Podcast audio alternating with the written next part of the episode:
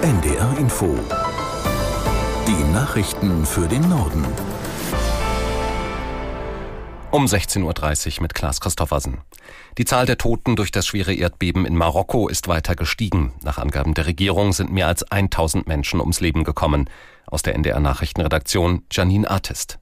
Die Erdstöße hatten Marokko in der vergangenen Nacht erschüttert. Nach und nach werden die Schäden sichtbar, auch wenn das ganze Ausmaß noch nicht klar ist.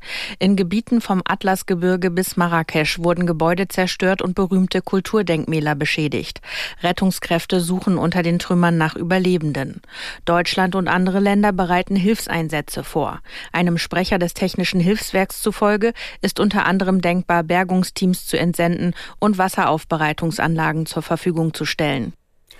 In Neu-Delhi ist der erste Tag des G20-Gipfels zu Ende gegangen. Trotz großer Meinungsunterschiede zum Ukraine-Krieg einigten sich die Teilnehmer auf eine Abschlusserklärung. Aus der NDR-Nachrichtenredaktion Karin Busche.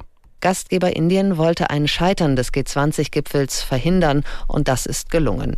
In der Passage zum Ukraine-Krieg wird sowohl auf Forderungen Russlands als auch des Westens eingegangen.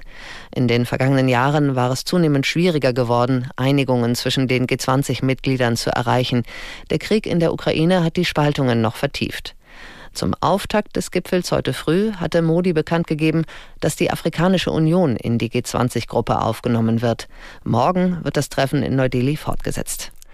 Bei den Regionalwahlen in Russland haben unabhängige Beobachter vielerorts Verstöße und Betrug gemeldet. Die Organisation Golos erklärte, dass Druck auf Wähler ausgeübt werde. Außerdem erhielten ihre Mitarbeiter teils keinen Zugang zu Wählerverzeichnissen. Auch unabhängige russische Medien berichteten von Verstößen.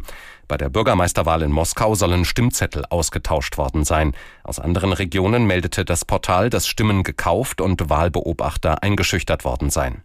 Die Abstimmungen laufen noch bis Sonntag.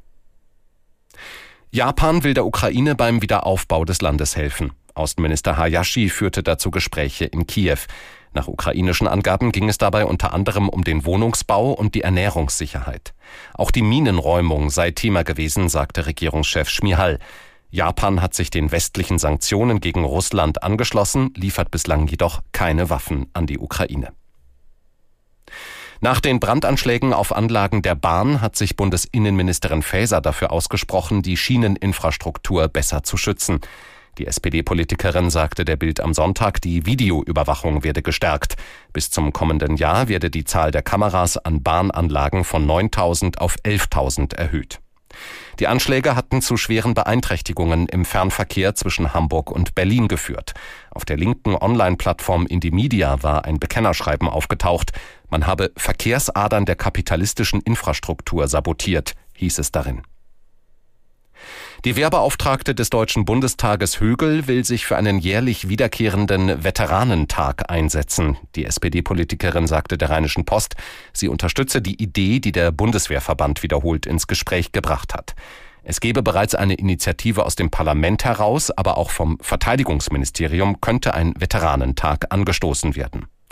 Högel sagte, man solle den Veteranen dankbar sein, weil sie viel für Frieden und Freiheit geleistet hätten.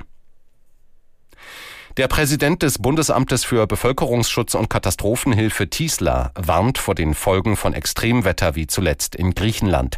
Tiesler forderte im SWR, sich besser auf solche Situationen vorzubereiten. Aus Bonn Oliver Neuroth.